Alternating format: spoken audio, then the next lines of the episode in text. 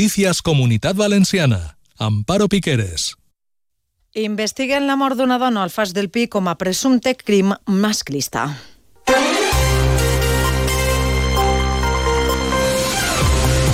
Molt bona vesprada. De confirmar-se, seria la primer cas de, en la comunitat valenciana d'este 2024 de violència de gènere. Avui, a més, s'ha detingut a un home per matar a un altre en València a pedrades. Els donem l'última hora en seguida d'estos successos i també de com estan a hores d'ara les protestes dels agricultors a les carreteres. Continuen les tractorades. Al control tècnic està Isaac Sancho. Comencem.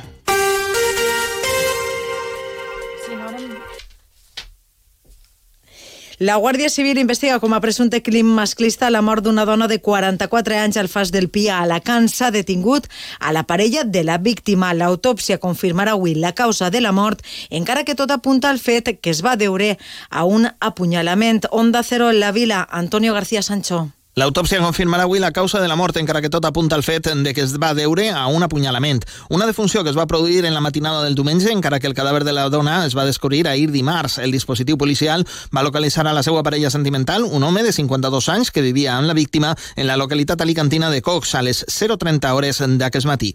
Tant la víctima, que tenia dos fills d'una parella anterior, com el presumpte agressor, que tenia antecedents per violència de gènere, eren espanyols i figuraven en el programa Biogen.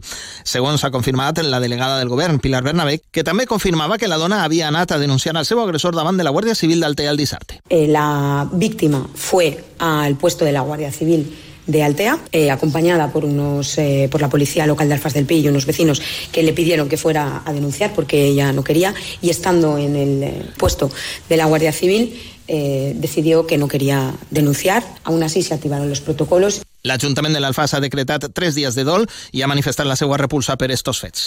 I com es dèiem, un home ha sigut detingut avui a València per matar presumptament a un altre de diverses pedrades sota un dels ponts dels Jardins del Túria. Un altre ha resultat ferit greu. Tant l'arrestat com les dues víctimes són migrants en situació sense llar. Amparo Sánchez. Poc després, els agents han acudit al lloc i han trobat a un dels homes mort amb el cap rebentat a pedrades i un altre deambulant per la zona greument ferit. Este últim es troba ingressat a l'hospital La Fe amb pronòstic reservat. La delegada del govern, Pilar Bernabé, ha confirmat que s'està investigant el succeït que en este momento está en manos de la Brigada de Policía Judicial de la Policía Nacional.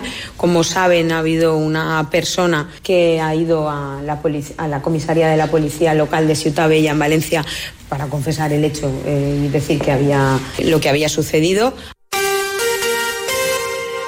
I nova jornada de mobilitzacions dels agricultors tant a València com a Castelló. Des de primera hora d'aquest matí s'han tornat a eixir a les carreteres centenars de tractors. Aquestes hores segueixen afectades per retencions l'autovia A7 en els termes d'Utiel i Caudete de les Fuentes, en la Nacional 3, en la Torre, en la A3 a València i en la CB50 a l'altura de la localitat de Guadassuar, a la Ribera Alta. Pel que respecta a la, CB30, a la CB30 d'accés a València, la Ronda Nord ha sigut tallada a primera hora del matí, però posteriorment s'han deixat oberts dos carrils al trànsit. Miguel Ruiz, un agricultor del GMSI que participa avui en la tractorada, ha relatat que han començat a retirar-se alguns companys per por de les denúncies. Al traure amb els companys de l'autovia, la Guàrdia Civil, pues, la gent, com dient que anaven a denunciar-los, la gent agarra por i anar desfent la, la manifestació. Havem quedat en reunir-nos a veure si demà no eixim, i eixim el divendres amb més força i tot més unificat i més controlat, unes denúncies que la delegada del govern, Pilar Bernabé, confirma que s'estan imposant per això demana als agricultors que protesten de manera regulada.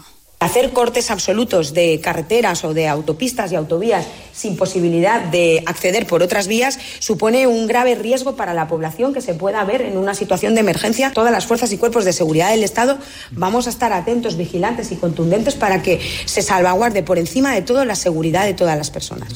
I de les protestes de València, les de Castelló, als costos de producció, baix rendiment econòmic o la competència desllleal de països tercers són motius suficients, diu el sector primari, per a tirar-se al carrer. Si ahir era una concentració espontània la que va recórrer la província de Castelló, avui és torn d'una convocada formalment per la Unió Llauradora al port de Castelló. Anem a la capital de la Plana, Albert Domínguez. Encara que han tingut problemes amb la policia per arribar, finalment han pogut accedir a la porta d'entrada del port de Castelló. Vora 300 agricultors a peu i amb tractors han acabat bloquejant-la amb una barricada de pneumàtics a la qual han calat foc. Carles Peris, secretari general de la Unió, entitat que promou aquesta manifestació, diu que la situació és ja insostenible. Es un hartazgo ya del sector agrario y ganadero que estamos hartos de abusos y de recibir precios bajos en origen y que luego los consumidores estén pagando también precios muy elevados de productos agroalimentarios. La ley de la cadena agroalimentaria no funciona y luego también estamos en el puerto de Castellón concretamente porque es el puerto que más bonifica de España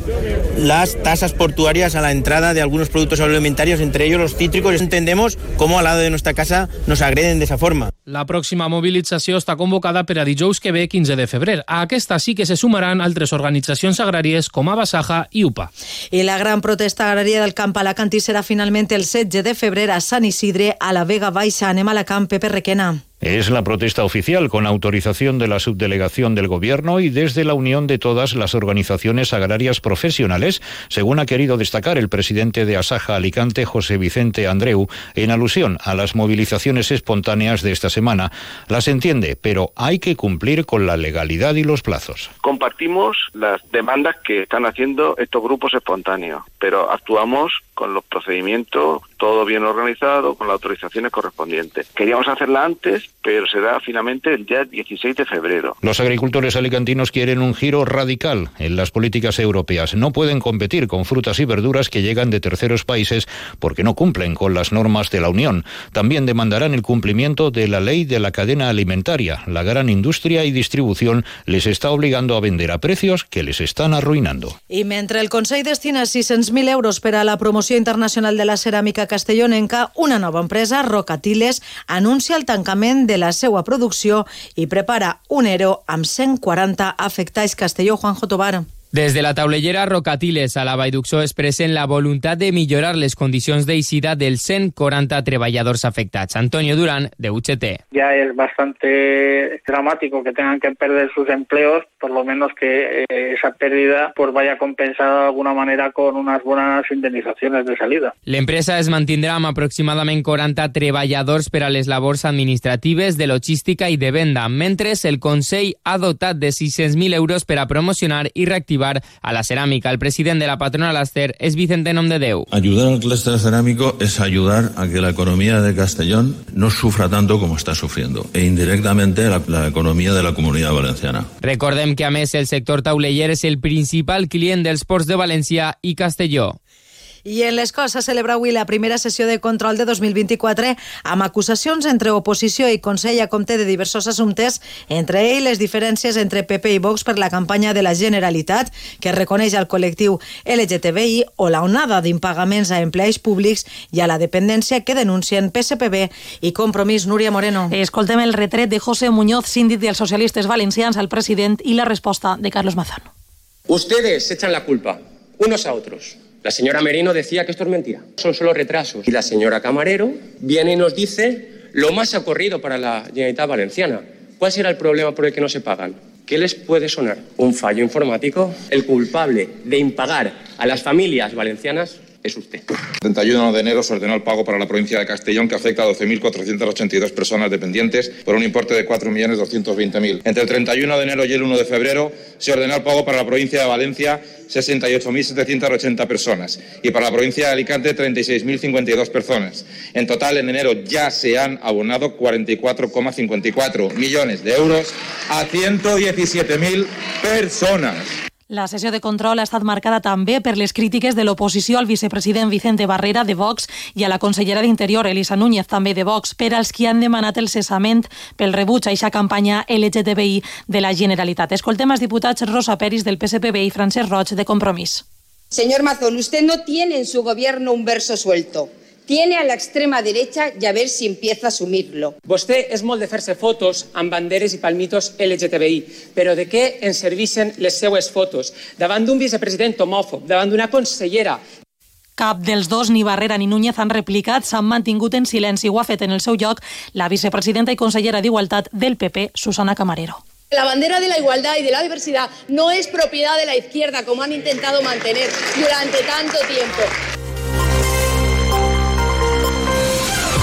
Acabem recordant-los que la ministra de Ciència i Innovació, Diana Morant, serà proclamada aquesta vesprada com a nova secretària general del PSPB-PSOE amb substitució de Ximo Puig. Arribem a les 2. Bona vesprada.